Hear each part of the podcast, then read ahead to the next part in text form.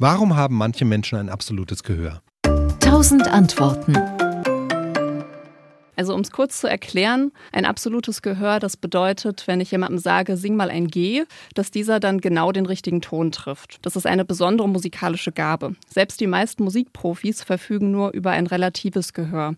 Das heißt, wenn man ihnen die Note C vorspielt, können sie daraus andere Töne ableiten. Zum Beispiel problemlos ein E singen, denn sie wissen, dass zwischen einem C und einem E eine Terz liegt.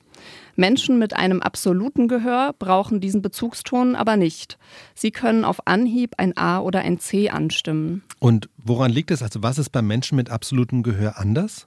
Also es ist noch nicht hinreichend geklärt, was im Gehör und auch im Gehirn von Absoluthörern anders abläuft, aber dass es Unterschiede gibt, das ist belegt. Eine Studie von 2019 weist darauf hin, dass bei Absoluthörern Teile des Hörzentrums im Gehirn um die Hälfte größer sind als bei Personen ohne absolutes Gehör. Das Hörzentrum, das ist für die Verarbeitung von Tonhöhen und Lautstärken zuständig. In der Studie hat bei Menschen mit absolutem Gehör ein deutlich größerer Hirnbereich auf die Tonfolgen reagiert. Außerdem schalten sich bei ihnen auch Hirnzellen benachbarter Hirnareale an, wenn sie einen Ton hören. Diesen Vorteil scheinen Absoluthörer zu nutzen, um gehörte Töne sehr schnell und präzise bestimmen zu können. Und ist diese Fähigkeit des Absoluthörens jetzt angeboren oder ist es auch erlernbar? Die meisten Forscher und Forscherinnen gehen davon aus, dass ein absolutes Gehör durch eine Kombination von Veranlagung und Training zustande kommt. Es gibt eine Langzeitstudie mit Kindern ab sechs und bei denen hat man über Jahre hinweg immer wieder Hirnscans gemacht. Dabei stellte sich heraus, es gibt im Gehirn tatsächlich anatomische Marker für das absolute Gehör und diese Marker sind genetisch veranlagt. Es gibt aber auch Hinweise dafür, dass das Lernen eine Rolle spielt. Also es gab zum Beispiel eine andere Studie, bei der herauskam, dass wenn Kinder zwischen vier und fünf Jahren schon Musikunterricht hatten, dass die dann später beim Absoluthören die Bestwerte erreichten. Und die meisten Forscher gehen davon aus, dass Erwachsene auch kein absolutes Gehör erlernen können.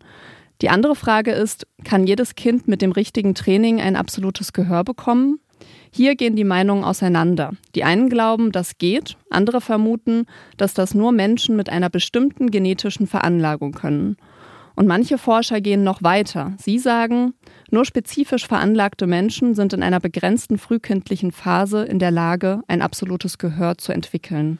Kann man sagen, wie viele Menschen diese Fähigkeit besitzen zu einem absoluten Gehör? Experten schätzen die Zahl der Absoluthörer in Europa und Nordamerika auf einen von 10.000 Menschen.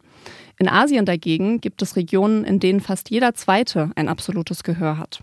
Und da sieht man dann auch wieder den Einfluss der Kindheit, denn das wird auf die jeweilige Muttersprache zurückgeführt. Mandarin ist eine sogenannte Tonsprache. Bei ihr hängt die Bedeutung der Wörter von der Tonhöhe ab. So kann das Wort Ma, je nach Tonverlauf, Mutter, Hanf, Schimpfen oder Pferd heißen. Wer also mit dieser Sprache aufwächst, schult sein Ohr darin, Klänge genau zu unterscheiden. Das ist ein weiteres Indiz dafür, dass wir ein absolutes Gehör eben nicht ohne Hörtraining entwickeln können. SWR Wissen. Tausend Antworten.